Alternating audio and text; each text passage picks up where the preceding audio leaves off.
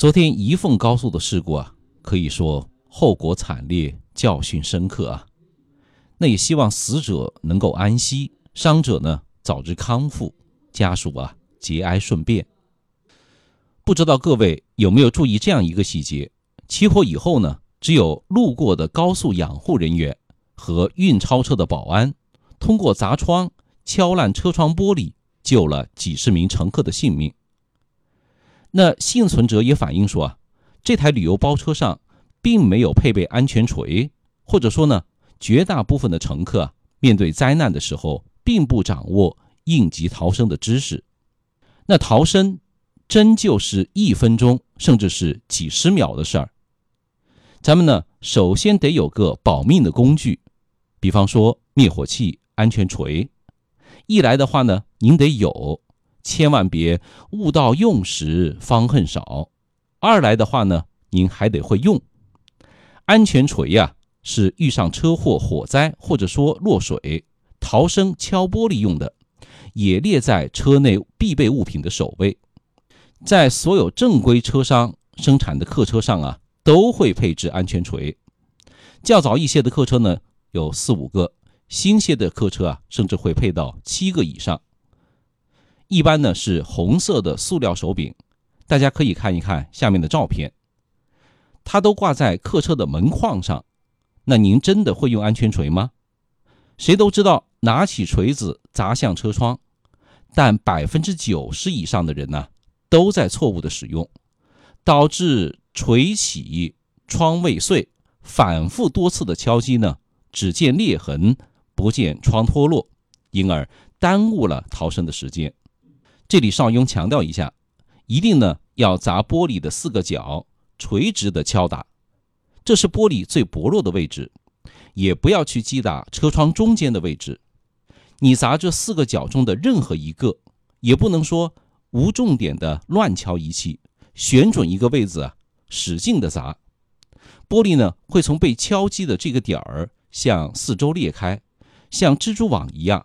这个时候呢，咱们再用脚。把玻璃踹掉，跳窗逃生。那有的朋友可能会问，能不能砸挡风玻璃呢？前后风挡？邵勇的回答是否定的。No，不论是客车还是小车，前后挡风玻璃啊，它都是加胶或者说夹层玻璃，都是用特殊工艺制成的，为了保护驾驶员进行了特殊的设计。在高速行驶的时候呢？假如有一块速度极快的石头砸向玻璃的时候啊，它必须要保证车窗完好无损，就是在钢化玻璃的中间加了一层特殊的胶膜层，提高了玻璃的耐撞击度，即使破了也不至于全部碎掉。那侧窗玻璃设计的呢是钢化玻璃，虽然说呢它会比普通家用的玻璃硬度高五倍，那通过安全锤来敲击啊。也是没有问题的，它在被打碎后，这个玻璃呢会成颗粒状，那也不会划伤咱们。所以说，我们要砸就砸两侧的玻璃。你要是身边确实没有安全锤，可不可以用别的物品来代替呢？可以的，比如说灭火器，比如说女士的高跟鞋、男士的皮带扣什么的，一切可以利用的硬物啊。都可以使用。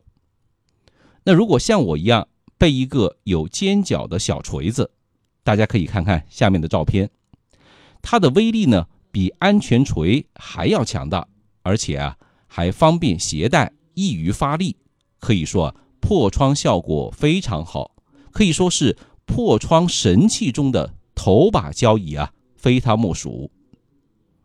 但这个安全锤呢？